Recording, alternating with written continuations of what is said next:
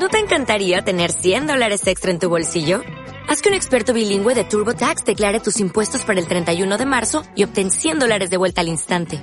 Porque no importa cuáles hayan sido tus logros del año pasado, TurboTax hace que cuenten. Obtén 100 dólares de vuelta y tus impuestos con 100% de precisión. Solo con Intuit TurboTax. Debes declarar para el 31 de marzo. Crédito solo aplicable al costo de la presentación federal con TurboTax Full Service. Oferta sujeta a cambios o cancelación en cualquier momento. Estos son nuestros teléfonos. 95 1039 105 y 95 1039 16. Casi, casi las 10 menos cuarto y no hay que olvidar que para conseguir una, una buena relación con los que nos rodean, debemos respetar las normas básicas de convivencia, como por ejemplo no alterar la tranquilidad, no alterar la paz con ruidos inapropiados, insoportables en nuestro bloque. Ese sería alguno de los ejemplos, claro, porque tener un buen vecino, a veces Jesús puede ser como no sé, meter a la lotería y que te toque. Es la lotería, es la lotería. Yo te lo digo porque... Es la lotería. tener un buen vecino es la lotería. Tener uno, tener un poquito más de uno. Bueno. Bueno. Rafa, ¿qué tal? Rafael del Olmo. Muy buenos días. ¿Cómo estás? Bien, bien. Cuantificando los buenos vecinos que me rodean a mí. mentalmente, mentalmente. Pero es verdad, ¿tú crees que eso es como meter a la lotería y que te toque? Bueno, lo, normal debe ser, lo cotidiano debe ser esa normalidad que tú estabas describiendo, ¿no? Eh, el problema está en cuando esa normalidad, esa cotidianidad se interrumpe por una persona en concreto, ¿no? Y, destroza nuestras vidas, nuestra intimidad y nuestro descanso. Lo normal es que la gente sea civilizada y que esté en sus casas, pues, con una actitud pacífica y con una actitud conciliadora y sobre todo pues eso, con, una convivencia eh, que permite estar en casa sin preocuparse de otra cosa, que para eso es para lo que estamos en casa. ¿no? Bastantes tensiones tenemos a cabo del día.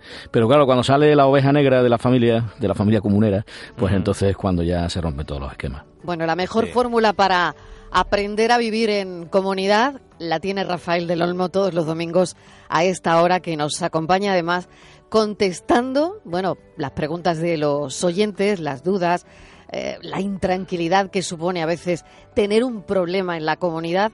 Voy a recordar el teléfono. 95 1039 105 y 95 1039 16. 670 940 200 a través de las redes sociales arroba la calle CSR o también en el Facebook de la calle de medio. Buscan el, nuestro muro por el programa. Y ya tenemos alguna pregunta de la semana pasada que, bueno, tenemos que dar prioridad. Sí, está, Rafael Gómez nos dejó una pregunta. Dice, buenos días, Rafael. Cuando se realiza una obra menor en alguna vivienda del bloque, ¿hay alguna normativa para que no se utilice el ascensor para subir materiales y bajar escombros? Sí, son, son normas de... Hay dos normas básicas. Cuando decides hacer, por ejemplo, una, una obra en casa, ¿no? Es lo más común. Sí, vamos a ver, hay, una, hay un par de normas básicas. Una es la propia ley de propiedad horizontal que dice que debe de comunicarse la obra al, al presidente de la comunidad.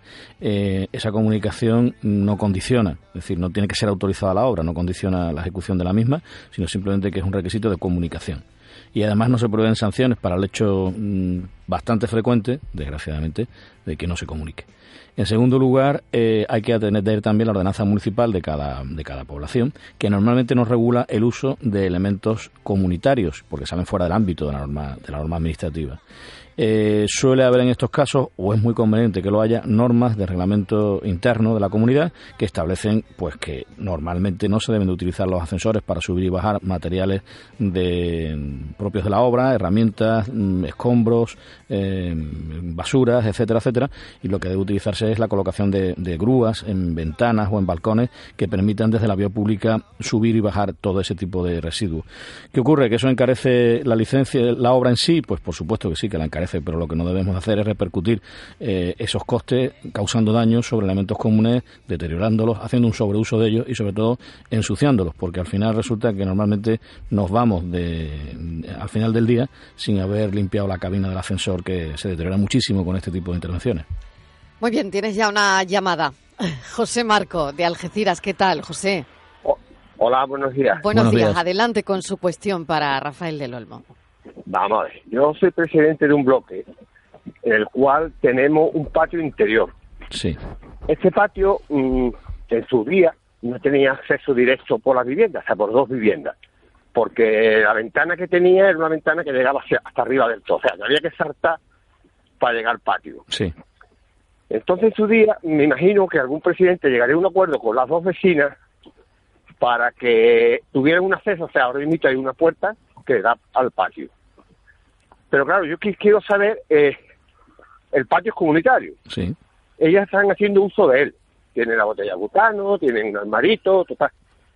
Y, y eso, ahí pasa algo, es responsable de la comunidad, me imagino.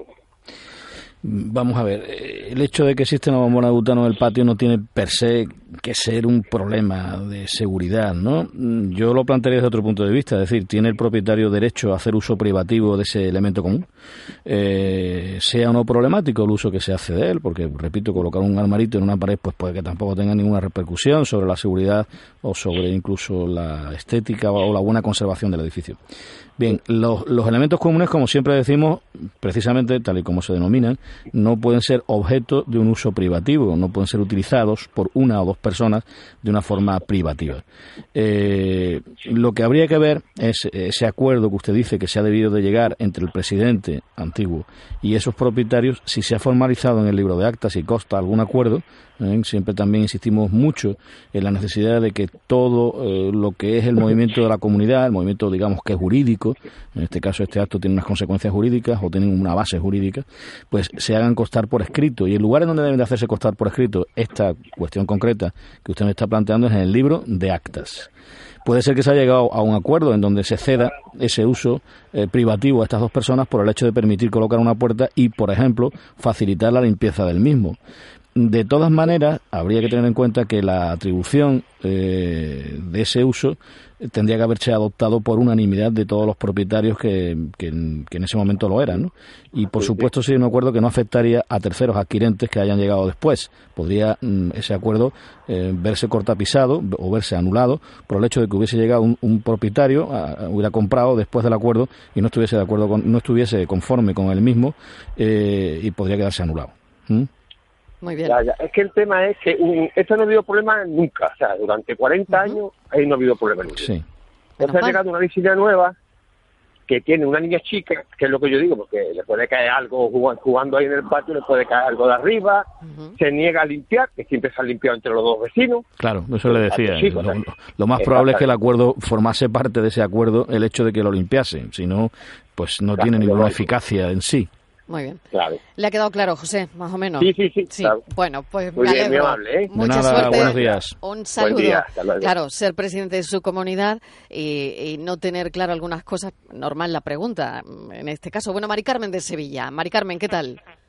Hola, buenos días. Adelante, Mari Carmen, cuéntenos. Mire, yo quería hacer una consulta. Es Sí. que en una reunión de vecinos de comunidad a la que yo no pude asistir, mm, aprobaron, eh, vamos, aprobaron, no aprobaron, sino en, en ruegos y preguntas, Sí. algu- los vecinos algunos expondrían, algún, algunos de ellos expondrían que en un cuartillo que tenemos de bicicleta también hay algún vecino que tiene un par de motos metidas también. Entonces, en, en ruegos y preguntas, que no estaba en el orden del día ni nada, dijeron que esas motos tenían que hacer un seguro aparte mm, para que cubriera también si pasaba alguna cosa o algo del bloque. Eso no sé, ya le digo, no estaba en el orden del día ni nada y quería saber si eso se puede aprobar así o no.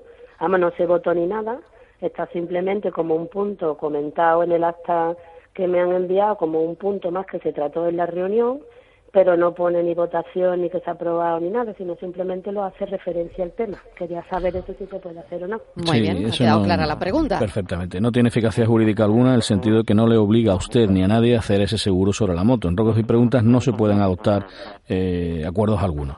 Eh, simplemente se pueden hacer sugerencias, se pueden manifestar opiniones o se pueden hacer peticiones. Por lo tanto, no hay ningún acuerdo posible mm, en el apartado de regos y preguntas y por lo tanto no se tiene usted que ver afectada en el caso de que fuera usted una de las dos propietarias o propietarios de las motos por este por esta afirmación que se formuló en regos y preguntas. Muy bien, Mari Carmen. Claro, ¿no? Sí, sí, por eso le digo que no me pueden obligar a hacer ningún seguro ni a sacar la moto, por supuesto. Parece que no, ¿no, Rafa? Eh, efectivamente, no se lo pueden, no. le pueden obligar. Yo he hecho referencia a que no le pueden obligar a que le hagan un, a hacer un seguro de la moto. Lo que sí le podrían obligar ¿eh? es a sacar la moto si ese uso no está autorizado previamente por la Junta de Propietarios. Usted nos decía antes que es un cuarto de bicicletas en el cual se han colocado un par de motos eh, efectivamente no, no haría falta ningún acuerdo para exigirle que sacase la moto si el acuerdo si el, habitáculo está destinado solamente al estacionamiento de bicicleta. Son dos cuestiones distintas. Pues ha quedado meridianamente claro, Mari Carmen. Muchas gracias. Un saludo. Eh, vamos a escuchar un mensaje de voz que me cuentan mis compañeros que nos llega Rafa en, en dos partes. Así que vamos a ver cómo, cómo lo hacemos. Lo escuchamos. Hola, buenos días. Buenos días. Mire, yo estoy aburrida con unos vecinos que tenemos abajo. Vaya. Hay tres chavalas, pero se traen ahí, yo qué sé, el ciento y la madre. Ya hemos tenido que poner dos denuncias porque esto es horroroso. Y claro, llamamos al dueño, perdone que se ha cortado.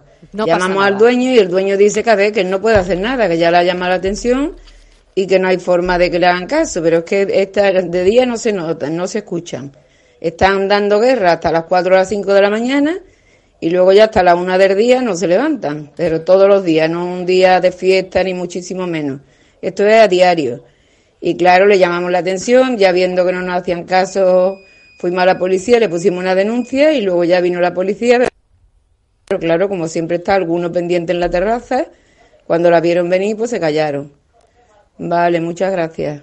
Bueno, vamos a ver, justo empezamos el espacio hablando de eso, ¿no? De ruidos. de ruidos, de la convivencia, de esos vecinos que al final, bueno, tienen una relativa, entre comillas, falta de consideración. En fin, bueno, ¿cómo hacemos con esto? Eh, yo quitaré las comillas. Sin comillas. Sin comillas. Yo siempre me gusta suavizar. Sí, sí, haces bien, haces bien, haces bien. Mira, eh, mirad, eh, hay dos vías, siempre las enunciamos, ¿no? La primera ya sería, eh, o tres mejor dicho. La primera es la que ya ha utilizado esta señora de, intentar que por las buenas estos chicos pues mantengan una actitud respetuosa para con el resto del vecindario. Ya vemos que esa vía pues ha fracasado por lo que nos cuenta.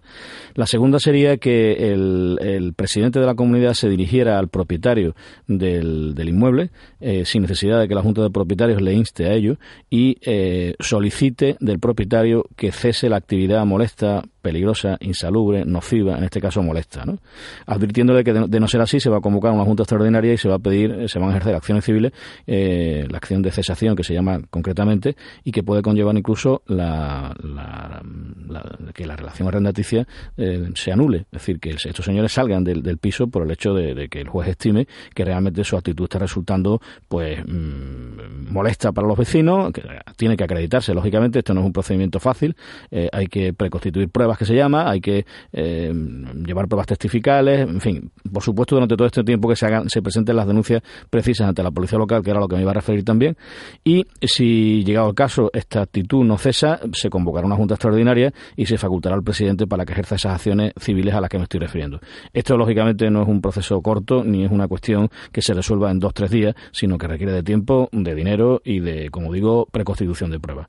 La tercera vía sería la de avisar a la policía local las denuncias nunca nos van a, nunca nos van a, sobrar porque las vamos a poder presentar también en el procedimiento civil al que me estoy refiriendo. Incluso un acumulativo. Exactamente, ¿eh? y llamar a la policía local cada vez que se produzcan estas circunstancias, dependiendo del municipio, del día y de la hora, la policía local se personará o no, pero es la única vía, digamos que inmediata de resolver el problema. Si la policía llega allí y ve que efectivamente hay un ruido molesto, hay una actividad festiva insoportable, va, va a exigir a estos señores que cesen en ella y además si no los va a multar. ¿eh? Y, y bueno, yo creo que esa es la forma, mm, la forma más inmediata de conseguir resolver el problema, aunque la otra, la, que me refería del procedimiento, mm, menos inmediata, pero más efectiva en muchos casos. Cinco minutos para las diez, bueno, ya cuatro. Eh, Mari Carmen de Sevilla. Hola, Mari Carmen, ¿qué tal? Hola, buenos días, me alegro mucho de escuchar. Igualmente, Mari Carmen, adelante. Voy a, voy a tratar de ser muy escueta. Vamos a ver, llevo 20 años en el mismo, en el mismo bloque. Somos cinco.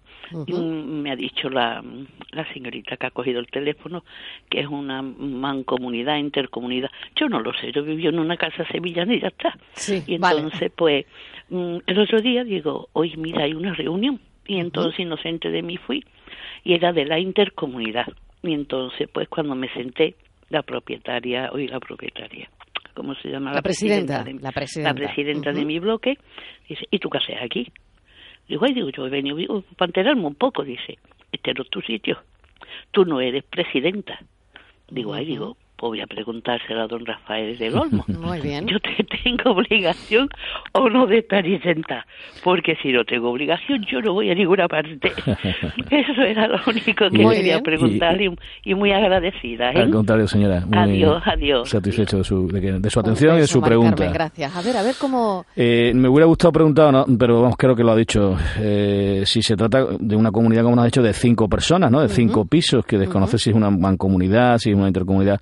Vamos a ver, eh, y le dijo la, la, la, presidenta que era una que ella no era que la otra señora, nuestra nuestra Mari Carmen nuestra Mari Carmen, que no era presidenta. Vamos a ver, si es una comunidad de cinco propietarios, no creo que haya más de un presidente, ¿no? Simplemente habrá un presidente y, por lo tanto, debe de tratarse, debía de tratarse de una junta de propietarios, ¿eh? o no era una junta de propietarios. Sencillamente aquella vez estaba esa señora, la presidenta, allí por los pasillos y Mari Carmen se acercó amablemente y preguntó qué es lo que había, ¿no? Eh, las mancomunidades o las intercomunidades son agrupaciones de comunidades. Normalmente ese, ese fenómeno jurídico se produce cuando hay varios inmuebles, varios edificios que comparten zonas comunes, jardines, piscinas, eh, cubiertas, eh, cimentaciones, pero por lo que Mari Carmen nos enunciaba antes no creo que sea el caso. A una junta de propietarios tienen derecho a asistir todos los propietarios, ¿eh? no solamente la presidenta, sino no tendría ningún sentido. No habría discusiones, no habría deliberaciones y no habría acuerdos. o bien, como digo, aquello no era una junta de propietarios, era una conversación de la presidenta o con un vecino o con un proveedor o con quien quiera que fuera, o era una junta de propietarios y Mari Carmen tenía derecho de estar allí. Perfectamente, además. Pues aclarado queda. Bueno, tengo eh, dos minutos para Rosa para una eh, respuesta que nos mandan en Facebook. A ver, Jesús, a ver si nos da tiempo. Francisco José Domingo nos dice buenos y si nos alargamos después de las noticias. Claro, sí, mejor, ¿no? Pero bueno, vamos a Buenos días. Antes de nada, agradecer de nuevo esta segunda oportunidad de poder contactar con ustedes. Resulta que dispongo de un local con un hueco de salida compartida con otro local. Este hueco mide aproximadamente dos, unos dos metros por dos metros, en la cual ya están preinstalados unos tubos de evacuación pero mi local necesita cambiar el diámetro del tubo y el propietario del otro local no nos deja entrar en el local para hacer otra para hacer dicha instalación, porque dice que no tiene obligación ninguna, porque no aparece por ningún documento. ¿Qué podemos hacer? Muchas gracias por su atención. Muy bien, doy paso a las noticias. Rafael del Olmo se lo piensa, que seguro que lo sabe, pero le da una vuelta. ¿eh?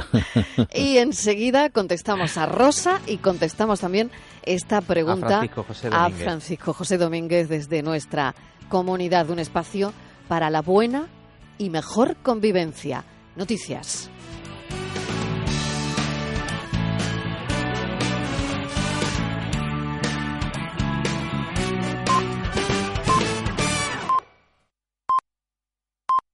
La calle de en medio de Canal Sur Radio con Mariló Maldonado. La calle de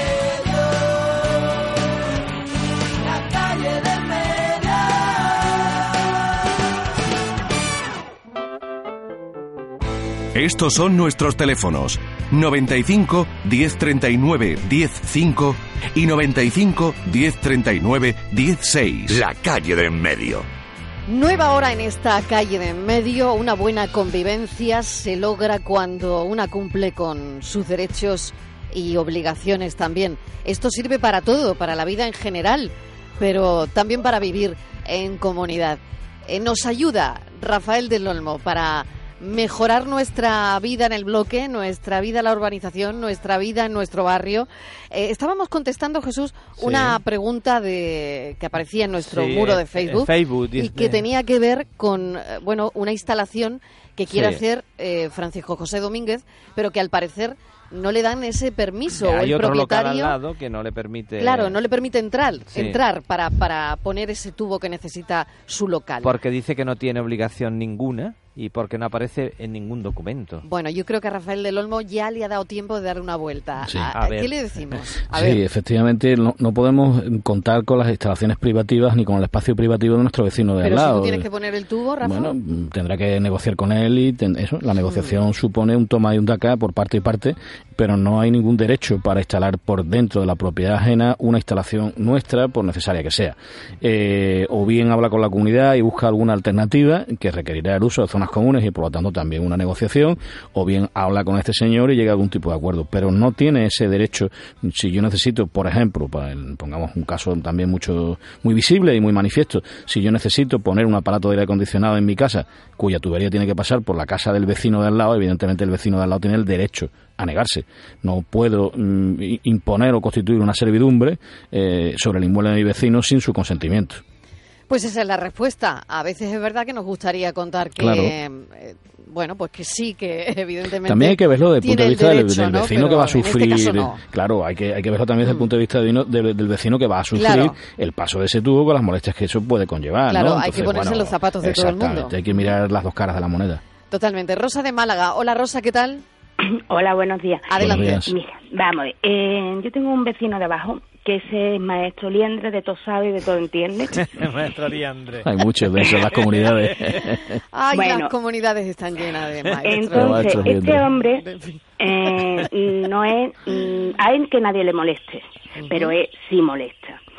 Luego lo he pillado mm, fumando por el ojo patio, echando la ceniza se y entonces parece ser, claro, como yo vivo encima de él, yo no fumo, vamos, pero claro, cuando fuma pues lo noto. Parece ser que a las vecinas de abajo pues le ha llegado la ceniza y le ha quemado la ropa. Se puso un cartel y que no se echara ceniza ni fumara, etcétera, ¿no? Entonces este hombre pues dos o tres días le dura. Luego ya mm, pues sigue otra vez. Yo le he podido hacer fotos, pero me dijeron la administrativa, la administración de que no se podía hacer foto. Entonces, claro, yo ya me he dado cuenta de cuando él se pone a fumar, él retira sus trapos para no manchar sus trapos. Él desciende, ¿no? Sí. Él recoge la ropa. Él recoge su ropa o la extiende más para, para más al fondo. Pero él se pone a fumar ahí y sigue echando. Entonces, el letrero ha durado una semana. Eh, se ha quitado y ya ha vuelto otra vez a la andada. Entonces, mi pregunta es, ¿foto se le puede hacer a esta persona cuando está eh, haciendo eso. Me temo que no, Rosa. nos lo va a decir ahora Rafa. No es conveniente, no es conveniente y nos va a explicar el por qué. Pero, pero de, de, todas maneras, el hecho de hacer una foto es para ponerlo en evidencia delante de la comunidad cuando es una evidencia ya de por sí eh, en toda la comunidad que este señor está fumando y está tirando las colillas, ¿no? Yo le sugeriría que ya que se han hecho comunicaciones genéricas, yo siempre soy partidario de hacer esas primeras comunicaciones genéricas llamando la atención de todos los propietarios y de todos los comuneros, eh, cuando son desatendidas ya dirigirnos directamente a la persona que sigue haciendo la, teniendo la conducta anómala, en este caso la de fumar y tirar la ceniza a la ropa ajena, ¿no? Eh, dirigirse por una carta a él, respetuosa y educada, pero advirtiéndole de que los perjuicios que se están causando le van a ser reclamados en las próximas ocasiones. No es necesario hacer fotos, posiblemente genere mayor violencia el hecho de ver a otra persona fotografiándolo, que no el hecho de que se le comunique esta circunstancia eh, que todos conocen y de la cual todos pueden testificar. ¿Y lo puede hacer la administradora? Sí, sí, sí, por supuesto, por supuesto que sí. Yo, eh, son cartas desagradables que suponen un cierto nivel de enfrentamiento con, con el cliente y de tensión, con el cliente, con el comunero, pero cuando no queda más remedio hay que hacer uso de los medios que la razón y la ley nos permite. Excedernos de, eh, sobre ellos tampoco es bueno, hacer esa foto o, que un vecino le llame, le llame la atención en un momento delicado en donde mejor la carta, mejor la carta que además cuando la recibimos nos enfadamos mucho, pero luego nos enfriamos, eh, tenemos tiempo para darnos cuenta de que efectivamente estamos cometiendo una infracción o, estamos realizando una actuación que no es de recibo. Yo creo que el mejor medio es esa carta y yo sí recomiendo que mi compañera administradora sea la que la remita. Muy bien. De acuerdo. Rosa le ha quedado claro, ¿verdad? Qué bonita banda sonora tiene usted este domingo en su casa, ¿eh? con, los, con los canarios o, los pajaritos, ¿no? Que, que sonaban. Isabel de Sevilla. Hola Isabel, ¿qué tal? Muy buenos días. Buenos días, adelante. Yo quiero hablar bueno, con don Rafael acerca de los mm, arrendamientos turísticos. Muy bien. Porque yo vivo en la calle Pureza. Pues necesitamos un, capítulo entero, un, programa entero para hablar de eso. Esto es un corral restaurado. Sí. Entonces, todos los dormitorios dan al patio, porque aquí hay estudios y tres pisos. Claro, sí. qué bonito. Bueno, mm. entonces, eh, uno ha alquilado a otra persona y esa persona ha alquilado a turístico, esto, turismo. Entonces, claro, esto para un día, para dos días, las maletas por el patio por la noche, a las 5 de la mañana, a las 4 de la mañana. Bueno, esto es horroroso. Entonces, yo lo que me pregunto, que soy la presidenta de la comunidad, es quién puede, si la comunidad no se puede oponer a que alquilen para apartamento turístico. Señora, desgraciadamente la respuesta es taxativa, no. ¿Eh? La comunidad no puede ¿Qué mañana llevamos, Rafa, ¿eh? Sí, esta vez no estamos haciendo de mago de off ni de cosas parecidas. No. tenemos chistera de la que sacar claro, blanco. pero bueno, es la ley, ¿no? Es así, es la ley de, triste, ¿no? sí, esta es una polémica que tenemos ya, como usted sabrá, desde hace meses o desde hace ya un año y pico, eh, en todas las ciudades, no solamente andaluzas, sino españolas, ¿no? En donde hay un problema gravísimo eh, con el uso de estas viviendas turísticas. Aquí en este programa y en otros en la emisora hemos hablado de esta cuestión y hemos reivindicado la necesidad de que el legislador modifique que la ley de propiedad horizontal. Yo sí soy partidario en este sentido de la modificación de la ley para que las comunidades puedan por lo menos manifestar, yo no digo ni prohibir ni autorizar, pero sí manifestar condicionar, de algún modo eh, que sea que la comunidad tenga competencias para intervenir en este tipo de, de alquileres turísticos, porque evidentemente se está haciendo un sobreuso de sus servicios comunes, de sus elementos comunes, y además se están produciendo problemas, molestias como las que usted describe, no es el único sitio, ni en Sevilla ni en Andalucía, en donde esos problemas con las maletas, a se producen continuamente, entrada de numerosísimas personas desconocidas, que también por supuesto producen cierta inquietud en el vecindario, y eh, bueno, muchos problemas que, que no no tienen ahora mismo solución ni con la ley de propiedad horizontal en la mano, ni con el reglamento, todo hay que decirlo, que regula eh, la vivienda turística en Andalucía. No hay solución. Ahora Vamos a ver, yo llamé a la Junta y sí, eso le iba a decir. permiso para que esos señores puedan alquilar de esa manera. Y dice, por la Junta, digo, ¿y la Junta es dueña de mi casa para que pueda alquilar eso? Porque si aquí lo, yo para cambiar una cosa del balcón tengo que pedir permiso a la comunidad, ¿Cómo es posible que se pueda alquilar un piso para turístico y no puedan pedir permiso a la comunidad? Claro, verá usted, señora. Eh, hay que Vamos a explicarlo, Isabel. Hay, que contemplar el problema con una mayor eh, amplitud, si usted me permite, una mayor amplitud de mira. Ningún propietario tiene que pedirle a la comunidad permiso para alquilar su inmueble. Lo digo en términos generales. ¿eh? en términos generales. Entonces, por eso digo que, el hecho de que mm, se alquile para un uso específico, como es el de vivienda turística, dentro de una comunidad de propietarios, bueno, tampoco en principio debería o tendría que ser autorizado por la comunidad. Por eso ya antes he matizado mis primeras palabras y he dicho que las comunidades deberían de poderse pronunciar, podrían em, em, eh, eh, establecer requisitos para el, para el uso de sus servicios comunes, etcétera, etcétera, porque hay que tener en cuenta que el derecho de propiedad es uno de los derechos fundamentales de nuestra Constitución y cuando digo fundamentales me refiero en el sentido jurídico que tiene un mayor nivel de protección y por lo tanto no pueden ser condicionados así como así. Eh, eso no quita, repito, de que cuando se producen conflictos entre derechos fundamentales como son el derecho de la propiedad ajena y mi derecho de propiedad, eso tiene que tener una regulación jurídica y una intervención administrativa, bajo mi punto de vista.